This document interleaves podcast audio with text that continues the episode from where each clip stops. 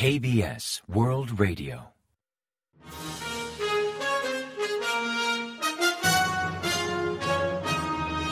Informativo de KBS World Radio.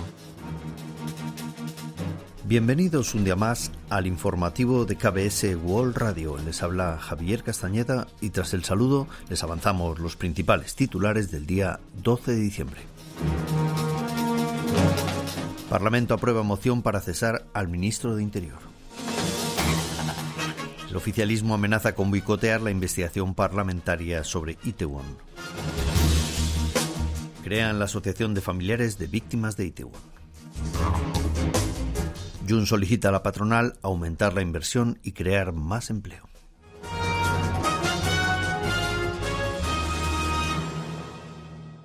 Y tras el avance de titulares les ofrecemos las noticias. La Asamblea Nacional aprobó el domingo 11 una propuesta para destituir al ministro de Interior, Isan Min, al considerarle máximo responsable de la tragedia de Itaewon. Es la octava vez en la historia política de Corea del Sur que el Parlamento avala una propuesta para revocar un alto cargo del Ejecutivo y la segunda de la administración de Yoon Suk-yeol, tras la moción presentada contra el ministro de Asuntos Exteriores, Pak Jin, que fue rechazada por el presidente. Entonces, al igual que en esta ocasión, el oficialista Poder del Pueblo boicoteó la votación en señal de protesta y Presidencia expresó que no tiene la más mínima intención de aceptarla. La moción fue aprobada por 182 votos a favor, mayormente del Partido Justicia y de Minju, el principal opositor, al considerar la responsabilidad tanto política como moral de este funcionario, pues figura como máximo garante del orden interno y la seguridad pública del país, enfatizando que el siniestro arrebató la vida de 158 personas. En respuesta, Poder del Pueblo acusó a la oposición de seguir sin aceptar los resultados de las últimas elecciones presidenciales y al actual gobierno, y de desviar la atención de los casos de corrupción que salpican a Ichemion, el líder de Deminju. La oficina presidencial dijo que no haría comentarios al respecto, aunque indirectamente rechazó la moción al reiterar que el mandatario desea aclarar las causas de la tragedia. También ha venido urgiendo al ministro del Interior investigar todas las llamadas que llegaron al número de emergencias 112 en la noche del 29 de octubre. Al aprobar la oposición esta propuesta unilateral para cesar al ministro de Interior, el oficialista Poder del Pueblo amenazó con boicotear la investigación parlamentaria sobre la tragedia de Itaewon, pactada con extrema dificultad con The. Sus legisladores del Comité Especial de Investigación aludieron a un posible abandono en bloque, aunque la cúpula de Poder del Pueblo no ha presentado una postura oficial, pues reservan esa carta para una posible moción de censura contra el ministro o bien para negociar los presupuestos nacionales de 2023. En tanto, el principal opositor de Minju ha criticado fuertemente al oficialismo por amenazar con frenar la investigación parlamentaria sobre la tragedia de Itaewon, proceso al que se mostró reacio desde un inicio. La oposición insiste en la necesidad de esa investigación para aclarar las causas de los hechos, evitar incidentes similares a futuro y garantizar la seguridad ciudadana, enfatizando que debe continuar aunque sea sin poder del pueblo. Entre este tira y afloja, el plazo del comité para la investigación juega en su contra, pues de los 45 días acordados por los partidos ya ha transcurrido casi la mitad sin fijar ni el calendario de audiencias.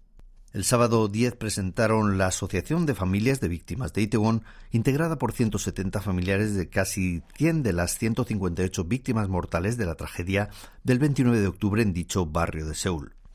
El objetivo de esa entidad es exigir al gobierno que asuma su responsabilidad por los hechos y sancione a los responsables, además de solicitar una disculpa formal del presidente Yoon Suk-yeol y la destitución del ministro de Interior, Lee Sang-min. Los familiares anticipan que habrá más actividades contra las difamaciones y otras agresiones secundarias contra las víctimas. Sobre los comentarios de los legisladores conservadores en redes sociales, como el que hizo Kwon Song-dong del partido oficialista Poder del Pueblo, urgiendo a no politizar el asunto, los familiares recordaron que no son antigobierno y que solo piden que la muerte de sus hijos no quede como un caso sin resolver. El presidente Yoon Suk-yeol ha urgido a las empresas a ampliar sus inversiones y también a crear más empleo.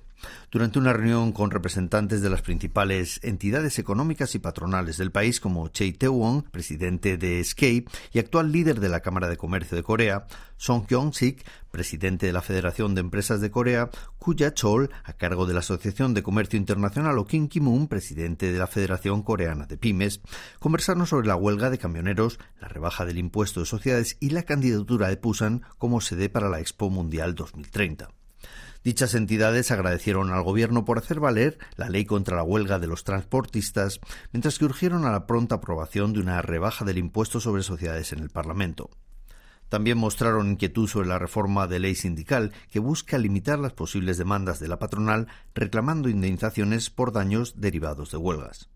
El presidente Yoon Suk-yeol avanzó que el gobierno actuará siempre de conformidad con las leyes y los principios para que las empresas puedan invertir y generar empleo sin preocupaciones. La Oficina de Derechos Humanos de Naciones Unidas en Seúl considera como grave la situación de los derechos humanos en Corea del Norte por mucho que intente mantener el optimismo. Así lo expresó el 10 de diciembre, Día de los Derechos Humanos, según informó La Voz de América, al considerar que aunque ha habido significativos avances desde que promulgaron la Declaración Universal de Derechos Humanos, la realidad sigue igual o peor en algunas zonas como en Corea del Norte enfatizó que el Día de los Derechos Humanos, que conmemora el establecimiento de esa declaración, podría servir para urgir a Corea del Norte a respetar los derechos fundamentales de su población y también los valores y las convenciones internacionales. Cada 10 de diciembre la ONU celebra el Día de los Derechos Humanos como efeméride de la adopción de la Declaración Universal, adoptada en 1948. El 12 de diciembre, Corea del Sur reportó 25.667 casos de COVID, 2.500 más que la semana anterior y el mayor volumen en 13 semanas.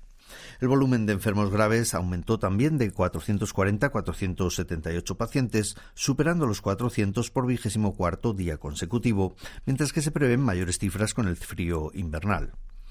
Como contramedida, las autoridades sanitarias rebajaron de 18 a 12 años la edad para ponerse la vacuna bivalente y ampliaron hasta el 31 de diciembre la campaña de vacunación urgente, además de recomendar a los grupos de riesgo, como personas de edad avanzada, inmunodeprimidos y aquellos con patologías previas, recibir otra dosis de refuerzo.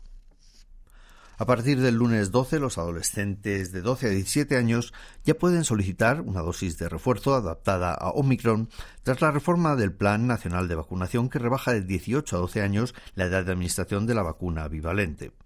Aquellos interesados deben haber completado dos dosis de la vacuna contra COVID-19, la última al menos 90 días atrás. Así podrán elegir entre dos tipos de vacunas, la bivalente de Pfizer con variantes como BA1 o BA45 o la de Novavax para aquellos que sufrieron efectos secundarios o no desean vacunas de ARN mensajero. Las autoridades sanitarias han optado por rebajar la edad, pues los expertos afirman que es segura para adultos y también para menores. Hasta la fecha, un 66,5% de los surcoreanos entre 12 y 17 años ha completado dos dosis, dato bastante inferior al 87,1% a nivel nacional, mientras que los adolescentes presentan un 17,65% de reinfecciones, casi un 5% más que el 13,29% de la población general. La Sociedad de Estudios sobre Mercado Laboral del Futuro, cargo de analizar el proyecto de reforma laboral que promueve el Gobierno, ha recomendado distribuir las horas extraordinarias no solo por semanas, sino también por periodos más largos. La ley de normas laborales en vigor gestiona las horas extraordinarias por periodos de una semana, con un máximo de 12 horas por semana. Consciente de que este tipo de sistema fomenta jornadas rutinariamente largas, dicha entidad recomienda que el máximo de horas extra se ajuste proporcionalmente a cada unidad de gestión. Así, un sistema de gestión de horas extra basado en meses limitaría las horas adicionales a 52 al mes, un 90% de las horas extra mensuales permitidas actualmente y porcentaje que se elevaría hasta 140 horas al trimestre, a 250 al semestre y a 440 horas al año, cifras que suponen un 80 y un 70% del actual respectivamente. El informe enfatiza la necesidad de adoptar medidas para proteger la salud de los trabajadores, como garantizar un mínimo de 11 horas continuadas de descanso en días laborables o un nuevo sistema que permita acumular las horas extra trabajadas en festivos o entre semana, que se conmutarían por días libres y no por una remuneración. También aboga por resolver la excesiva diferencia salarial entre empresas y por reflejar en el sistema de remuneración tanto el tipo de tarea que cada empleado desempeña como sus habilidades, además de instalar un organismo de debate social para promover la igualdad salarial. El Ministerio de Trabajo planea revisar la propuesta y anunciar un plan detallado para finales de año o bien a principios del próximo.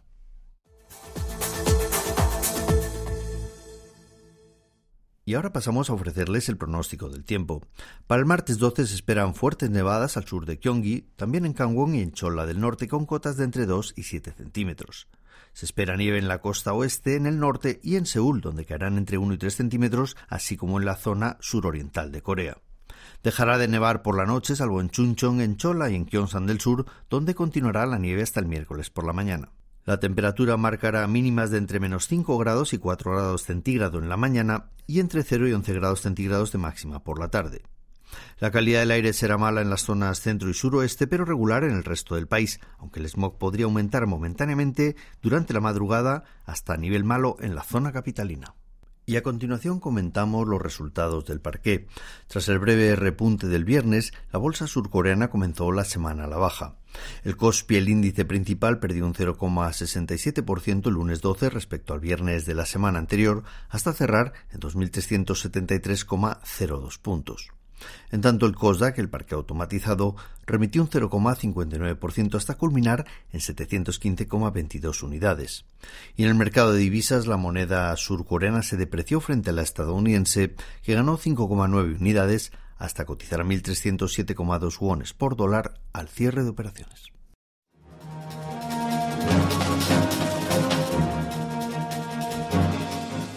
Y hasta aquí el informativo de hoy. Gracias por acompañarnos y sigan en la sintonía de KBS World Radio.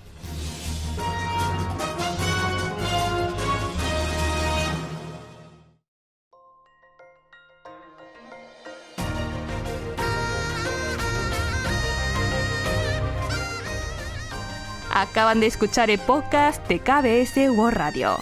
Hay muchos más contenidos en word.kbs.com co.kr barra Spanish. Gracias por seguir en sintonía. KBS World Radio.